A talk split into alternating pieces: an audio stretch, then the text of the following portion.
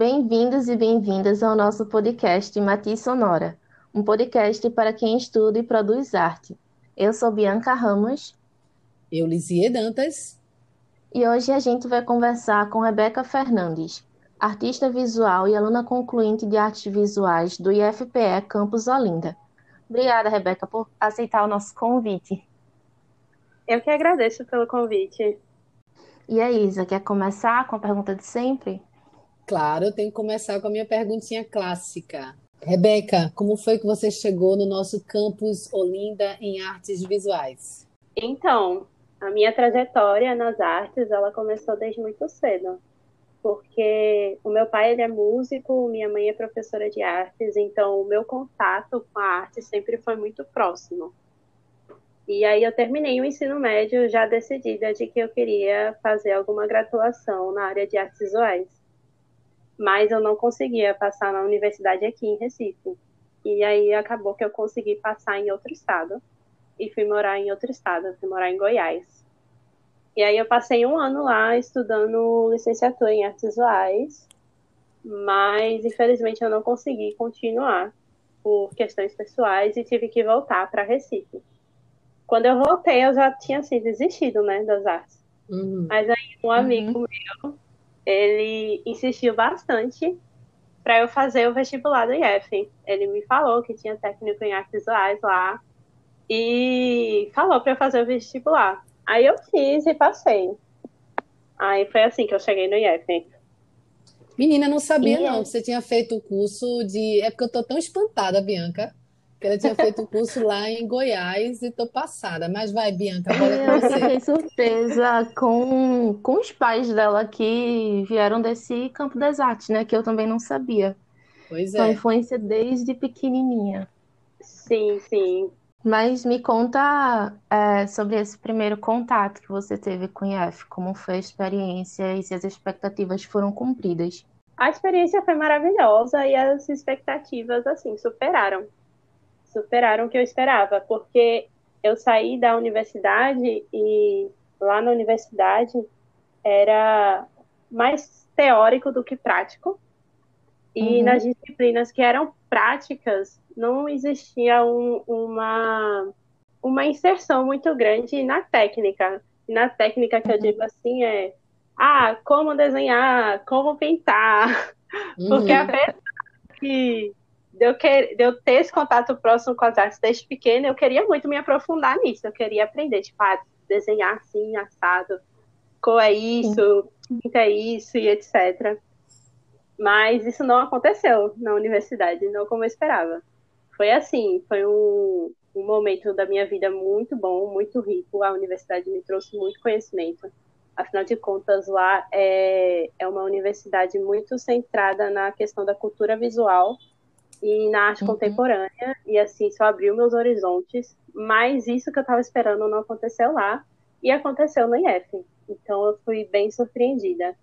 E gostei bastante desse primeiro contato que eu tive. E eu percebi que você passou por diferentes fases de produções no curso e experimentações, e que muitas dessas coisas tinham a ver com a sua história de uma forma muito íntima. Eu queria que você explicasse um pouco sobre isso, sobre essas fases e experimentações de trabalhar com, por exemplo, árvorezinhas, com coração, com flores. Pode contar um pouquinho pra gente que eu tô curiosa. Então, quando eu cheguei no IF, eu estava ainda nesse processo de descobrimento, né, de, da minha pessoa como artista e do que eu gostaria de produzir, etc. As minhas artes, elas sempre tiveram muito ligadas ao, aos meus sentimentos, ao que eu sinto e aquilo que está latente, assim, pulsando em mim, que eu preciso colocar para fora de alguma forma. E aí, quando eu estava no curso, era através das artes visuais que isso acontecia. E isso acontecia muito através de símbolos, como você falou. É, o uhum. coração, as árvores, as rosas, é, essas figuras, essas imagens figurativas assim que eu trazia para minhas produções, mas não só como ah, um coração humano que a gente vê o tempo todo por aí, uma rosa que a gente vê o tempo todo por aí, mas como os significados que existem por trás dessas imagens. era uma relação de essas imagens elas começavam a aparecer assim para mim, tipo, com muita frequência, tipo, com muita frequência eu começava a ver rosas. Uhum. E a, a, pensar no que essa rosa poderia estar significando naquele tal contexto. E aí isso chegava nas minhas produções, era uma relação de aprender com aquilo que eu estava produzindo. É, eu gosto muito de pensar que é o meu subconsciente tentando passar uma mensagem para o meu consciente. Uma sim, mensagem sim. que eu não sei, mas que quando eu produzo eu começo a entender e a aprender com aquilo que eu produzo. Aprendi muito durante essa, esse tempo no IF, aprendi muito sobre questões de padrões de beleza, questões de raça, de cor, questões de relacionamentos e sentimentos mesmo. Tava, tudo isso sempre teve muito atrelado ao meu trabalho. Uhum, que já conversa com o que você buscava expressar, não é? Sim, sim. Mas agora eu achei interessante que você fala muito sobre os sentimentos e às vezes a gente conecta os sentimentos a impulsos, a coisas que a gente não pode controlar, não é? Só que você também tem um trabalho muito voltado para o tridimensional e para a geometria que fala justo de algo muito mais finalizado e da razão que você às vezes tem que tem que seguir um padrão para se chegar em algum lugar. Aí, como é traduzir esses sentimentos em algo mais racional e geométrico? Sim, então, eu tento fazer essa ligação constante. É, os sentimentos muito, muito relacionados ao figurativo, né? Essas imagens, esses símbolos figurativos, como o coração, a rosa, e aquilo que é mais simbólico abstrato, que seria a geometria. Assim, é, eu sempre tive uma proximidade muito grande com a geometria e eu sempre gostei muito dos poliedros de Platão. É, Para quem não sabe, assim, poliedros é tipo uma caixa, só que uma caixa é um cubo que tem todos os lados iguais e é bem perfeitinho. Ô, Rebeca, e então, aí... então os poliedros de Platão não são filhos dele, não, né? Não. são Bem, imagens, figuras. Da forma, né? Mas. são filhos da mente dele. É, são filhos da mente dele. Porque Platão, ele, ele tentava muito explicar a criação do universo através da geometria. E aí ele pegava essas formas geométricas, tipo o cubo, tipo a pirâmide, e uhum. dizia que simbolizava um elemento da natureza. Por exemplo, o cubo simbolizava a terra. O tetraedro, que é a pirâmide, simbolizava o fogo. E aí ele disse que cinco desses, desses dessas figuras simbolizavam algum elemento da natureza. E eu achei isso, assim, incrível. E gostei uhum. muito da ideia, etc. E trouxe isso para o meu trabalho, porque eu sempre me senti muito atraída pela perfeição da geometria. Uhum. Por estar igualzinho, perfeito. E acho que é muito uma relação daquilo que. que daquele que me criou com aquilo que eu sou entende? Uhum. Aí, por isso que essas duas coisas estão sempre muito presentes no meu trabalho. Então, de certa forma, tem uma mística aí no teu trabalho, né? Sim, sim. É, porque a geometria ela está muito ligada ao divino, ao espiritual para mim. Quanto que esses outros símbolos que são mais humanos estão muito ligados aos meus sentimentos. Uhum. É interessante nessa conexão de, de razão e emoção e espiritual, coisas que supostamente não deveriam se encontrar se juntando em, em, na forma que elas se expressam, né? É, e tem alguma técnica que tu gosta de explorar mais para fazer esses teus trabalhos? Que você falou do tridimensional, mas quais materiais você prefere usar, por exemplo? Então, tridimensional que eu falo são esculturas, né? Eu gosto muito de fazer uhum. esculturas e eu gosto muito de usar materiais diversos assim para fazer, porque nem sempre a gente tem acesso, né, aos materiais mais caros uhum. ou aquilo que é mais comumente usado. E aí eu sempre tentei improvisar muito.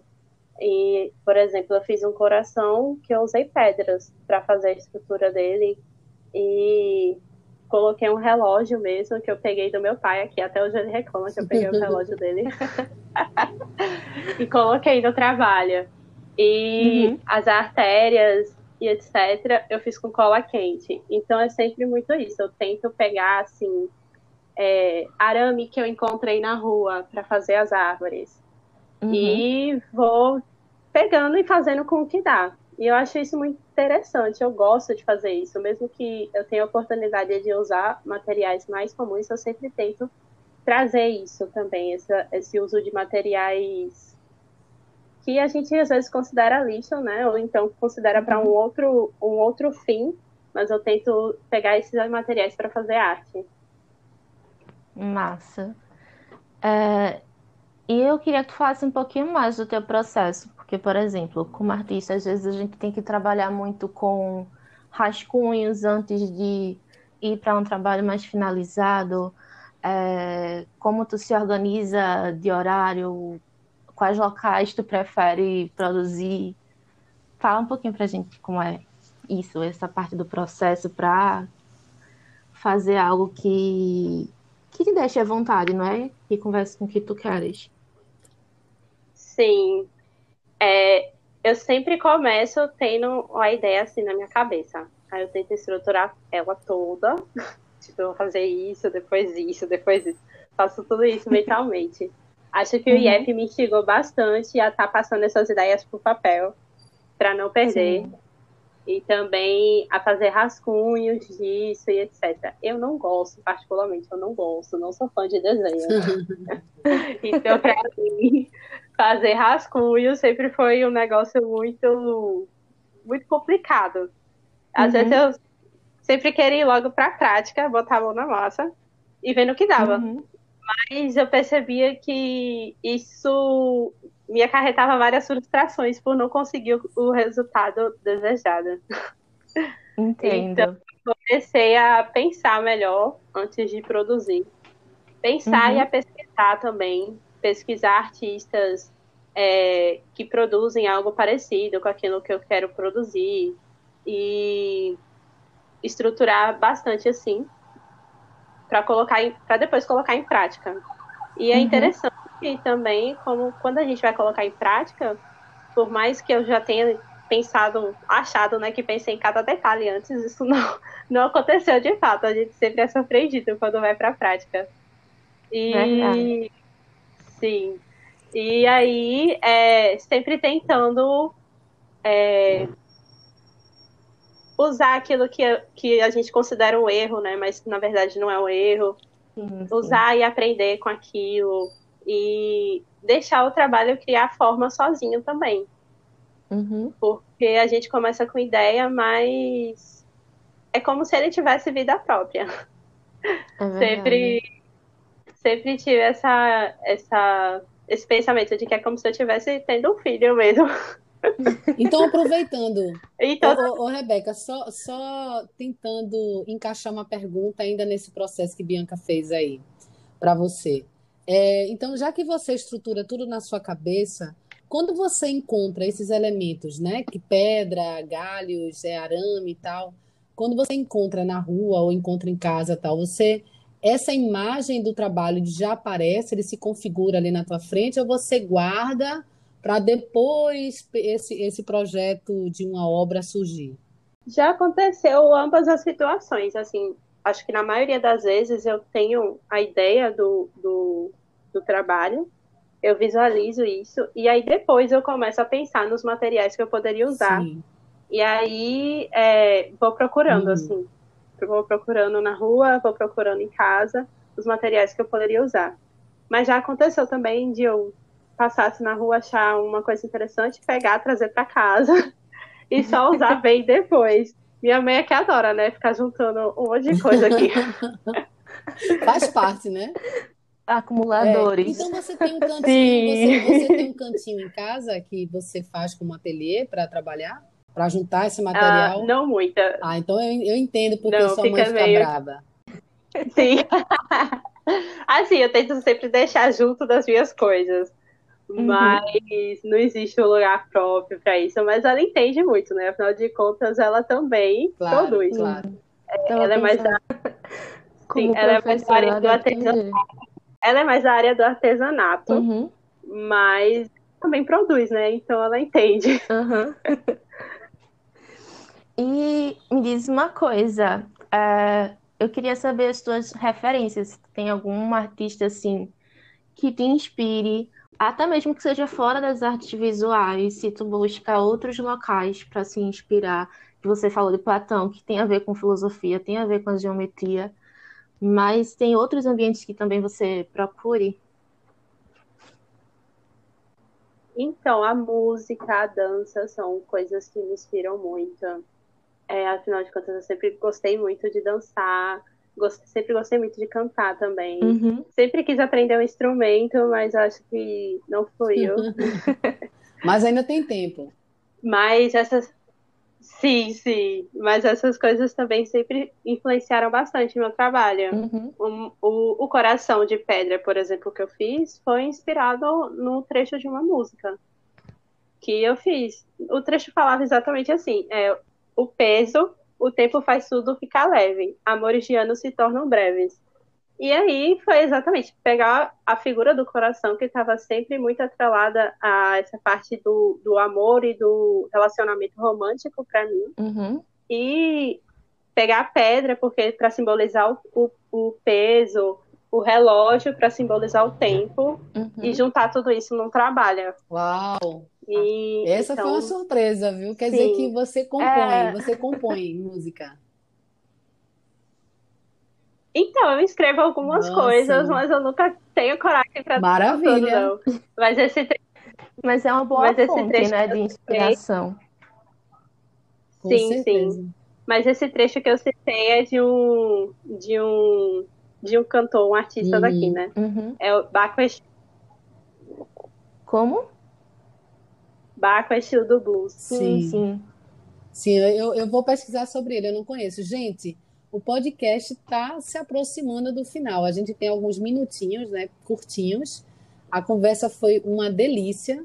E aí, Rebeca, eu queria foi. saber sobre as suas redes sociais, né, para você, para quem quiser conhecer mais sobre você, sobre o seu trabalho.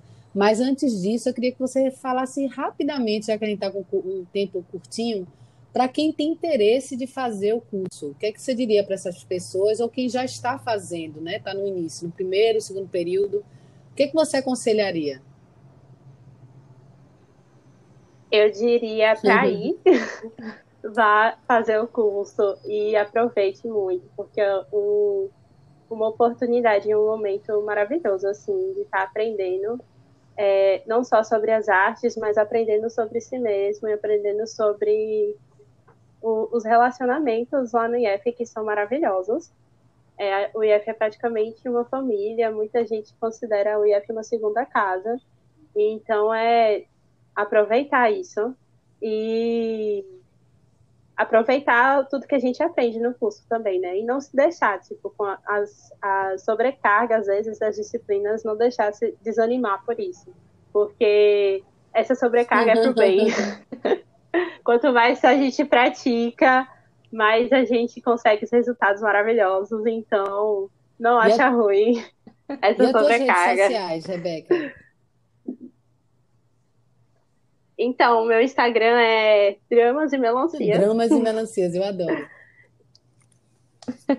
Isso. Eu preciso ter mais o costume de postar nas redes sociais aquilo que eu produzo. É, não tenho tanto esse costume, eu tenho um, um, bloqueiozinho com as redes sociais, mas eu tô tentando melhorar isso, então segue com lá para dar um apoio. Todo mundo vai seguir dramas e melancias e a gente vai né, pedir para que você poste realmente o material para que a gente conheça mais e mais né, esse seu trabalho com símbolos, com a geometria, com os sentimentos, com dança, com música, tudo aí junto, né, embaralhado dentro dos trabalhos das artes visuais, porque a gente que é artista visual não trabalha apenas só com a linguagem visual, né? A gente se nutre de tudo para produzir. Verdade. Bianca, você Sim. quer falar alguma coisa antes da gente finalizar o nosso podcast?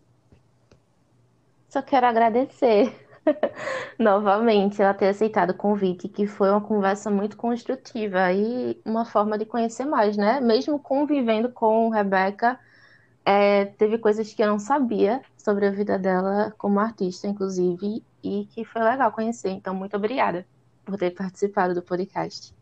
E você, Rebeca? Eu que agradeço. Eu que agradeço. Foi muito bom mesmo participar, muito bom ter essa conversa. Muito bom ser ouvida, é, não, e, assim, e é uma maravilha para quem não sabia que Platão, não, na verdade, não era pai de Poli e de Edro, né? Que na verdade são é um trabalho conceitual, geométrico de Platão, gente. Vão estudar, vão saber mais sobre isso, né?